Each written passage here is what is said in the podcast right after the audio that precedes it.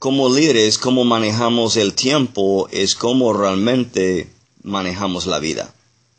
Tenemos que aprender en la vida que el tiempo es limitado igual como la vida es limitada. Y como dice Peter Drucker, quien es un experto en el tema del liderazgo, dijo en una ocasión, no hay nada que puede distinguir entre los líderes más efectivos y los líderes menos productivos que cómo están manejando el reloj. Es importante para que alcanzamos el máximo de nuestro potencial en la vida, tenemos que maximizar el tiempo. Tenemos que ser productivos y efectivos con el tiempo que tenemos. Y para mejorar en esa área, tenemos que entender que todos tenemos la misma cantidad de tiempo, pero no todos van a tener la misma calidad de productividad.